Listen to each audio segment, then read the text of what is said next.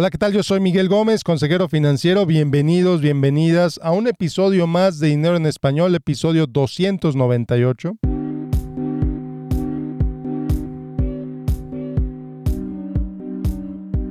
Y el día de hoy vamos a seguir con la serie de historias de dinero. Hoy la parte 2, el dinero compra la felicidad. Bueno, pues si no has escuchado el episodio anterior, te cuento, estoy haciendo una serie sobre historias de dinero, que es lo que nos contamos generalmente. Es no es un término que yo me inventé, el término en inglés es money scripts. Es un término acuñado por los psicólogos Brad Klontz y Barry Klontz hace algunos años y explican explican el por qué explican el por qué actuamos como actuamos respecto al dinero. Las creencias del dinero son eso, son creencias que aprendimos en la infancia, que suelen ser, suelen ser verdades a medias y que suelen pasarse de generación en generación. Si tu abuelo creía que el dinero era malo, si tu abuelo, si tu abuela creía que el que tenía dinero era malo, muy posiblemente tu padre o tu madre también lo creen y muy posiblemente tú también lo crees.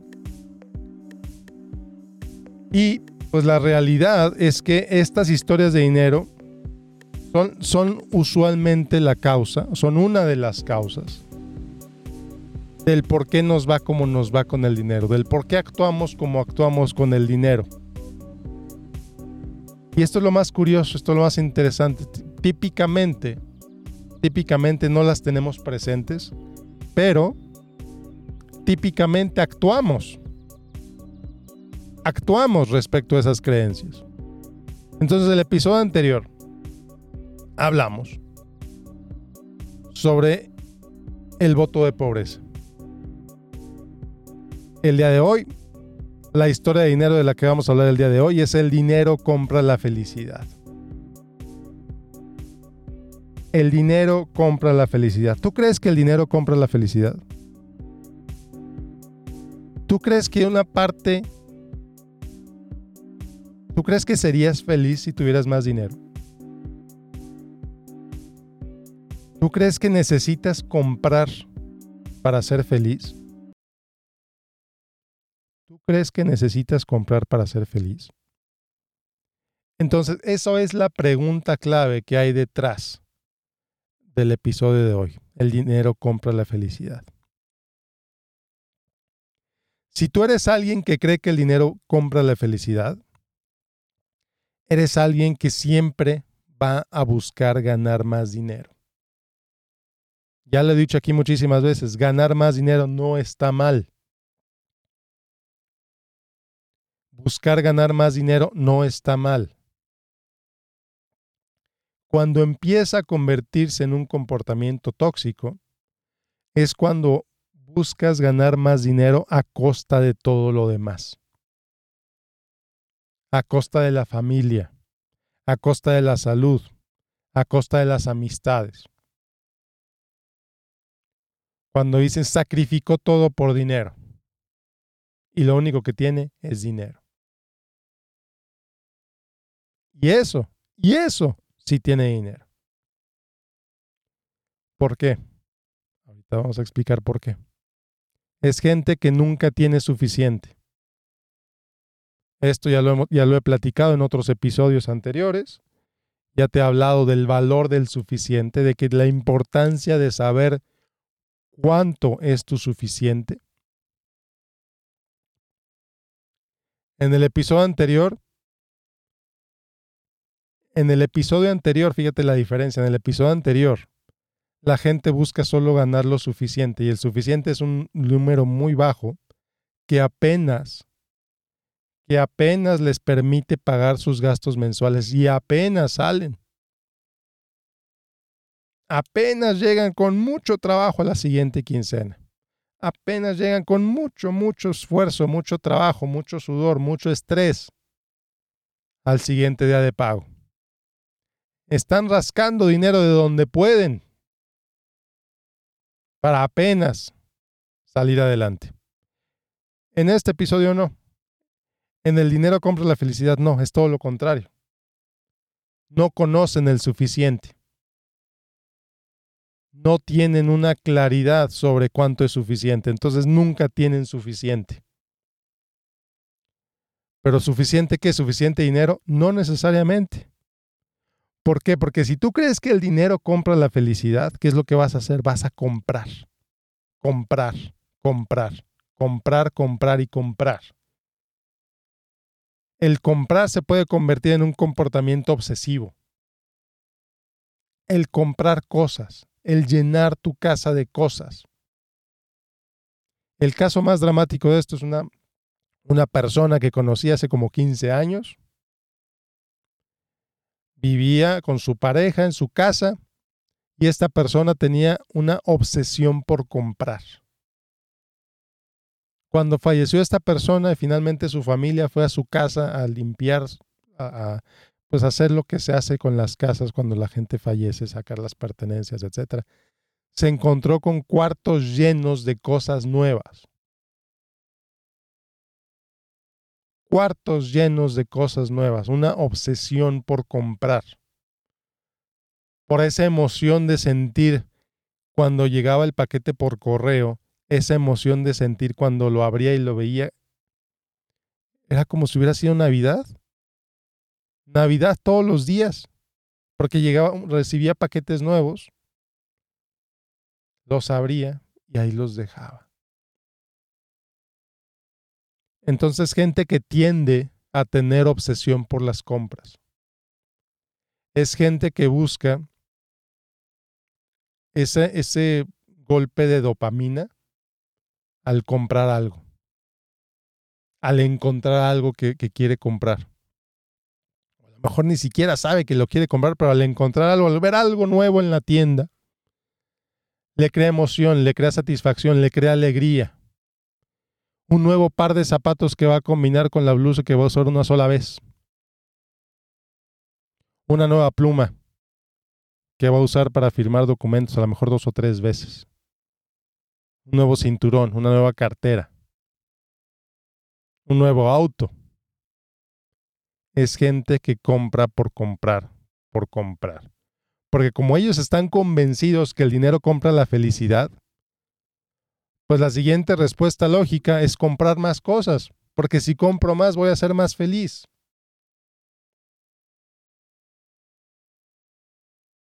Y compran y compran y compran y a lo mejor son felices, pero momentáneamente. Entonces, ¿cuál es la consecuencia? ¿Cuál es la consecuencia de tener esta creencia? Bueno, pues evidentemente si tienes ingresos altos, no necesariamente vas a tener inversiones. No necesariamente van a tener cuentas de ahorro. No necesariamente van a ahorrar para la educación de sus hijos. Pero eso sí, van a tener lo último de moda. Van a tener la televisión más nueva. Van a tener el equipo de sonido, van a tener el automóvil, van a tener todo lo material que se te ocurra. Todos los gadgets, todos los relojes, todo lo que se te antoje, la casa más grande. Y aquí ya te he contado esta historia. Ya te he contado esta historia de un profesionista súper exitoso en los setentas, que tenía una casa increíble, increíble, increíble para los setentas. Llegaron los 80, llegaron los 90, este esta persona siguió comprando cosas.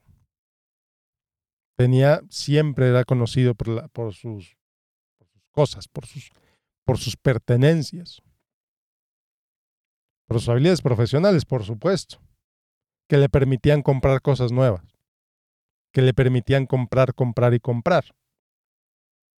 Excepto que ya llegamos a 2020, 2022, Llegamos a la, a la década de 2020, esta persona ya no puede trabajar. Pero trabaja porque tiene que hacerlo, porque se enfocó tanto en gastar en el pasado, que no creó un patrimonio, su único patrimonio es su casa grande. Su casa grande que no ha tenido el dinero para darle el mantenimiento necesario, que no, tiene, no ha tenido los medios para hacer reparaciones. Entonces trabaja porque tiene que trabajar. Porque, porque si no trabaja, no come. Se enfocó tanto en comprar en el pasado que se olvidó de invertir. Se olvidó de ahorrar. ¿Por qué? Pues si al cabo voy a tener trabajo en el futuro. Siempre me va a ir bien. Posiblemente decía esta persona. Yo no sé qué decía, pero me imagino que decía esas cosas.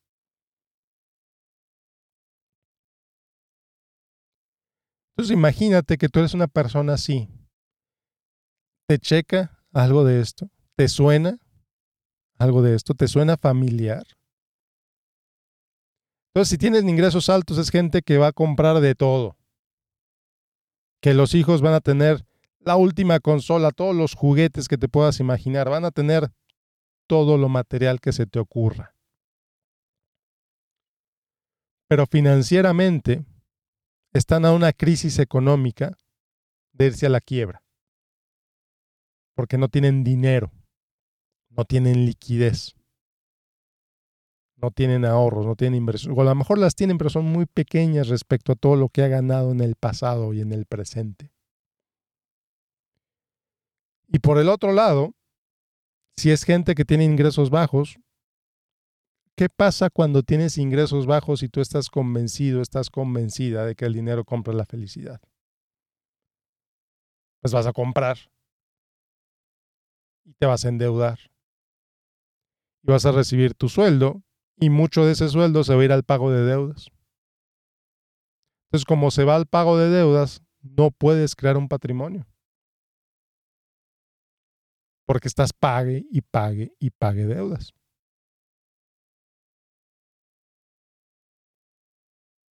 Y apenas sales. Sales quiere decir apenas llegas al fin de mes. Porque lo que no debes te lo gastas en otras cosas. A lo mejor dedicas tan poquito de tu ingreso a tu... vives de manera muy austera, en el sentido de que compras poca comida, compras, tu casa no tiene mantenimiento, etc. Pero, eso sí, tienes el último iPhone. Tienes los AirPods Pro. porque te dan ese estatus, te dan esa felicidad, te dan esa alegría de que tú los tienes y tus compañeros del trabajo no. Pero eso sí, que no te pregunten ver tu estado de cuenta de la tarjeta de crédito porque, híjole.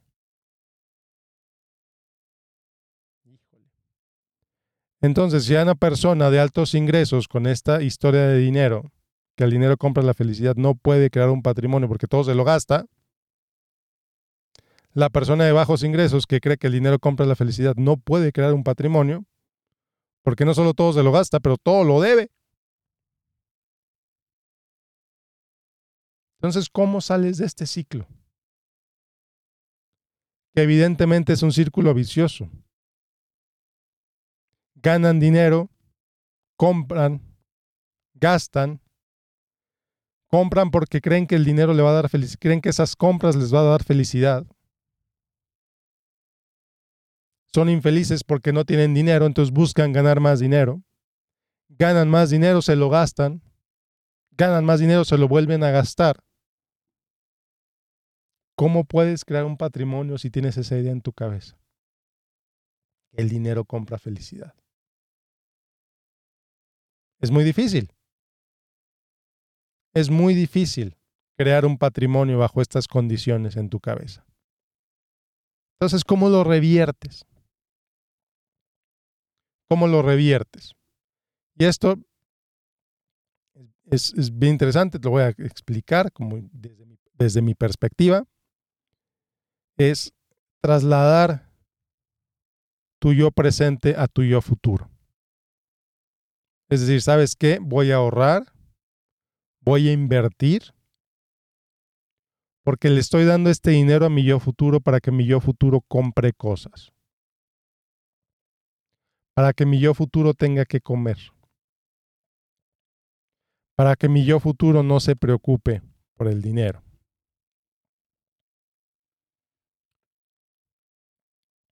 Y, empiezas también a hacer ejercicios, a, hacer, darte, a darte cuenta si realmente cuando compras obtienes felicidad o no.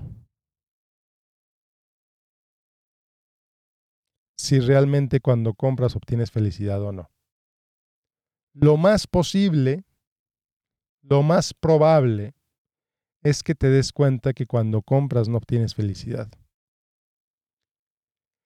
Que cuando compras, lo que obtienes es un, es un hit de dopamina. Esta, esta hormona, esta sustancia del placer en el organismo. Entonces, es, es importante, quizás hasta necesario, buscar otras fuentes de dopamina que te hagan bien, como el ejercicio, como salir a correr, como buscar un ejercicio que a ti te genere satisfacción, que a ti te genere alegría, que a ti te genere el gusto que obtienes al comprar. Cosas más prácticas para evitar esto. Tener tus ahorros programados de manera automática y que preferentemente ese dinero entre a una cuenta de la, de la cual no tienes tarjeta, por ejemplo una cuenta de ahorro, para que sea más difícil, para ponerte un, un escaloncito, una puertita, para que no esté el dinero disponible y no puedas comprar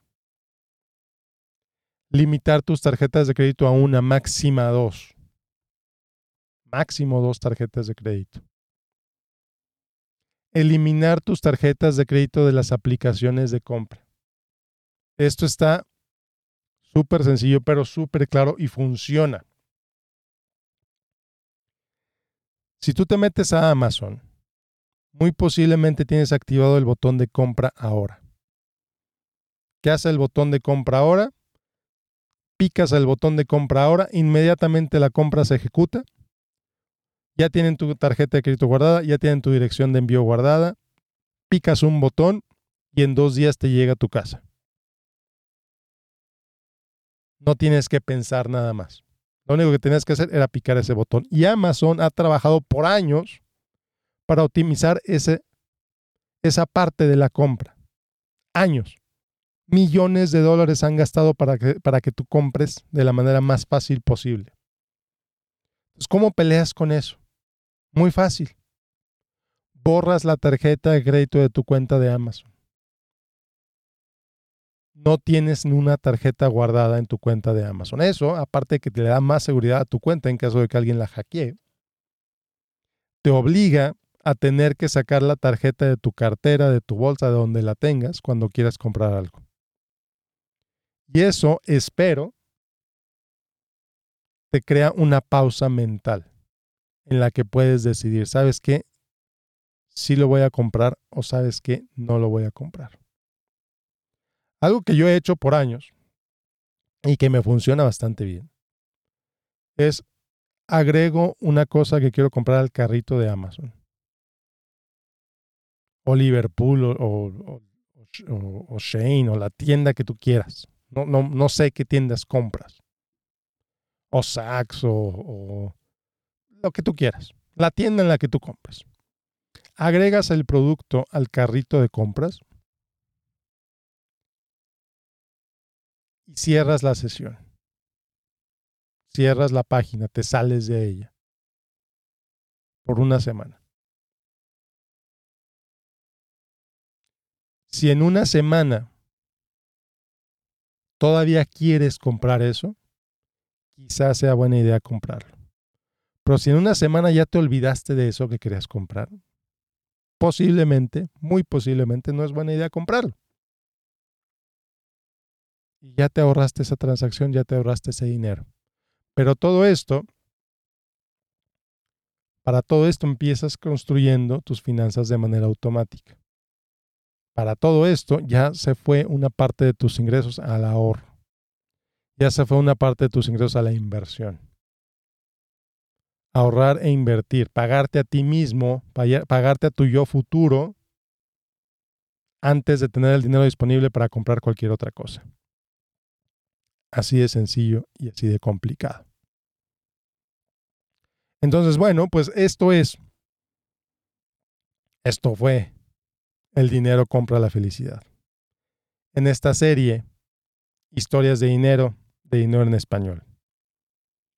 Muchas gracias por escucharme. Nos vemos la próxima con otra historia de dinero. Bueno, pues muchas gracias por escuchar este episodio. Como siempre, te invito a que te inscribas a mi boletín de correo casi semanal, casi mensual.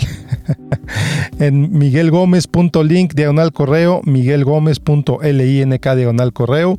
Como siempre, te invito a que me sigas en Facebook, en facebook.com diagonal Miguel Gómez Consejero. Y por último, recordarte, invitarte a que me dejes un review en iTunes, a que me dejes tu calificación en Spotify. Esto le ayuda a los algoritmos a que recomienden este podcast a más gente. Entonces, por favor, por favor, si este podcast te gusta, si este episodio te gustó, déjame tu review ahí, déjame tus estrellitas. Y bueno, pues nos vemos la próxima semana con otro episodio de Dinero en Español. Yo soy Miguel Gómez, consejero financiero. Que tengas un excelente, excelente día. Hasta la próxima.